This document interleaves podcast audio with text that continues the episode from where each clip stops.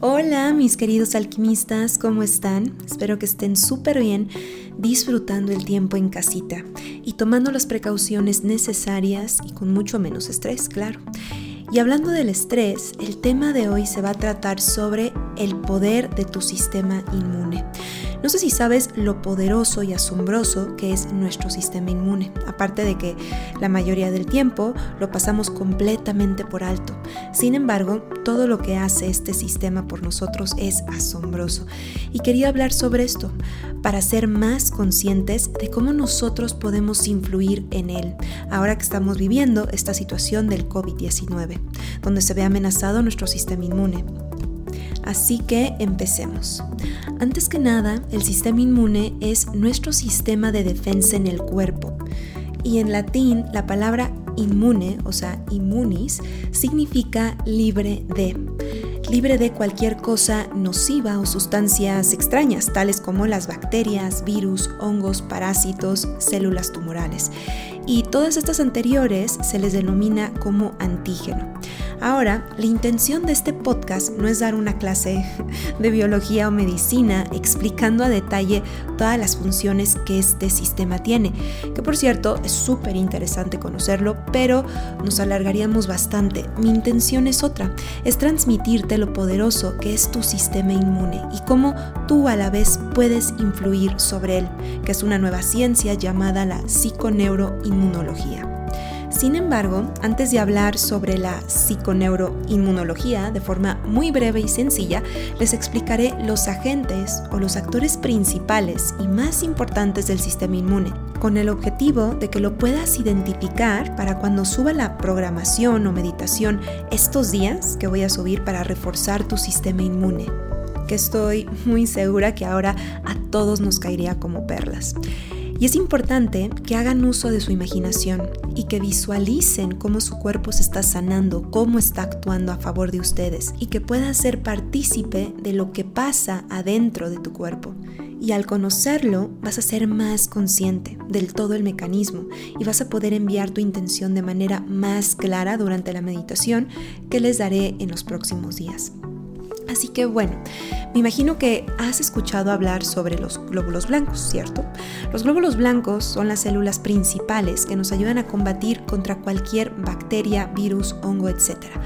Dentro de estos glóbulos blancos están los linfocitos T y los linfocitos B, que son los que dan el aviso a todas las otras células de que hay un invasor o un intruso en el cuerpo y que necesitan prepararse para el ataque.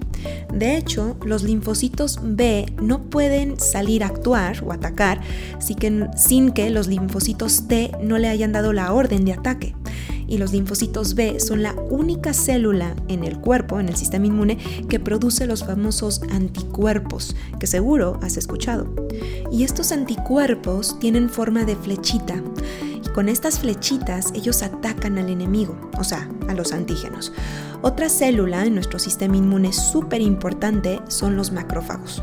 Aunque tienen un nombre medio raro o como si sonara algo malo, no es así, son muy buenos, ya que ellos están dotados de mucho movimiento y tienen una boca muy grande, la cual le permite atacar tragándose o ingiriendo lo que es nocivo para ti, para después eliminarlo. Después están las células Natural Killers o las NK, que también ayudan a combatir al enemigo de los virus, bacterias, hongos. Y los científicos han visto que los natural killers son muy sensibles a los efectos del estrés. Cuando hay mucho estrés, estás disminuyendo en número tus natural killers, teniendo por ende tus defensas bajas y que haya riesgo de que te enfermes. Pero también se dieron cuenta que estas células, los natural killers, son muy sensibles a las emociones positivas y los efectos de la imaginación guiada o la visualización guiada, que es lo mismo. O sea, cuando nosotros empezamos a imaginar que estamos sanos o que nuestros órganos están funcionando perfectamente bien, estás haciendo algo positivo para tu cuerpo, consciente o inconscientemente. Incluso cuando tienes una dolencia o una enfermedad y empiezas a visualizar que estás cada vez mejor, con menos dolor y menos síntomas y estás mejorando, estas células actuarán a tu favor y acorde, los natural killers. Y si tú crees que te estás empezando a enfermar, la manera más rápida en la que puedes tomar acción para contrarrestar el efecto de que tus natural killers, tus NK, disminuyan, es diciendo, yo voy a hacer algo para permanecer sano y no enfermarme. Y con esto ya estás tomando acción y conciencia para empezar a dirigir tus emociones y pensamientos hacia algo positivo dentro de una circunstancia quizás estresante, ya que tus pensamientos tienen muchísimo poder sobre tu cuerpo. Y aquí es donde nos adentramos al mundo de la psiconeuroinmunología. La psiconeuroinmunología estudia la comunicación entre mente, el cerebro y el cuerpo y estudia el papel tan importante que juegan las emociones como un puente entre la mente y el cuerpo. Hace 50 años los científicos lo trataban como algo separado, pero ahora han visto que está estrechamente ligado el cerebro con el cuerpo, la mente con el cuerpo. Y la doctora Candice Pert, aparte de salir en la película de ¿Y tú qué blip sabes? Ella también fue una de las pioneras en descubrir este campo de la psiconeuroinmunología, ya que ella descubrió el receptor llamado opiáceo en 1973 y después de este descubrimiento esto dio pie a conocer nuevas conexiones entre los receptores, neurotransmisores y las endorfinas, o sea, el funcionamiento químico de nuestro cerebro que por cierto, el sentimiento de estar conectado con Dios, de sentirse bendecido, es una parte muy importante para el cerebro. En inglés lo denominaron The Bliss Response o en español la respuesta de gozo y está directamente conectada con el trabajo de la doctora Pert sobre los receptores de opiáceos que ella misma descubrió. Y bueno, les quiero decir algo que dijo la misma Candice Pert. Dijo lo siguiente. La mayoría de los psicólogos tratan la mente como separada del cuerpo, un fenómeno con apenas conexión con el cuerpo físico. Inversamente, los médicos tratan al cuerpo como desvinculado de la mente y las emociones, pero el cuerpo y la mente no están separados y no podemos tratar ni entender a uno sin el otro. Investigaciones científicas están demostrando que el cuerpo puede y debe ser curado a través de la mente y la mente puede y debe ser curada a través del cuerpo. Dicho esto, nuestras emociones juegan un papel muy importante en nuestro cuerpo y por ende en nuestra salud, y es justo lo que estudiamos en la bioscodificación, solo que integrando muchas cosas más para descubrir realmente la raíz del problema psicoemocional y que, y que no se vuelva a repetir, ¿no? Y retomando el tema de las emociones, las emociones son provocadas por pensamientos que tenemos, consciente o inconscientemente, y esto provoca una reacción química que toma lugar en tu cerebro. Esto lo recibe el hipotálamo y él recibe estas señales y también las emite al resto del cuerpo por el flujo sanguíneo a través de la glándula pituitaria y después alertando al sistema inmune de que hay algún estrés. Supongamos que estás viviendo y percibiendo algo estresante para ti, para, para ponerlo como un ejemplo ahora. Y tu cuerpo al recibir esta señal de tu cerebro, creado por tus pensamientos, mancomunado por tus emociones, tu cuerpo empieza a generar una reacción de alerta. Y aquí es donde tu sistema de defensas, o sea, los glóbulos blancos, se sienten amenazados. Y si es una emoción de estrés, mucho más especialmente las células natural killers, que ya vimos que son las células que son más sensibles al estrés y disminuyen cuando permaneces en estrés mucho tiempo. Y bueno, sin entrar más en detalles, hoy en día se vive mucho estrés y muchos están diciendo, ¿y qué va a pasar si me enfermo? ¿Y si me enfermo? ¿Y si estoy enfermo? Ay, ya me está doliendo la garganta, creo que ya me estoy sintiendo mal. Y hay mucho miedo de contagio. Y si no hay miedo de contagio, hay miedo de lo que vendrá, de la parte económica también. En general hay miedo. Y si no has escuchado mi podcast del miedo a la esperanza, escúchalo. Pero como decía, el miedo está, esta emoción puede hacer que debilite tu sistema inmune, o sea, bajen tus defensas y por ende estar más propenso a enfermarte, de lo que sea. El miedo nos ayuda a alertarnos y nos puede salvar la vida incluso en una situación determinada, avisándonos que tenemos que huir o luchar. Pero cuando no se apaga esta respuesta de alerta y se vive un miedo prolongado y constante, el cuerpo lo resiente y ahí es cuando uno enferma. La buena noticia es que tú puedes hacer algo al respecto e influir en tu cuerpo al meditar, visualizar o programarlo para la salud. Incluso Candice Pert dijo lo siguiente en su libro de Las moléculas de la emoción, que se lo recomiendo mucho. Dijo lo siguiente. La meditación, la relajación o la imaginación guiada son formas de entrar en la conversación interna del organismo, interviniendo conscientemente en sus interacciones bioquímicas. O sea, tú puedes influir sobre tu cuerpo. ¿Cómo? Con tus pensamientos y emociones.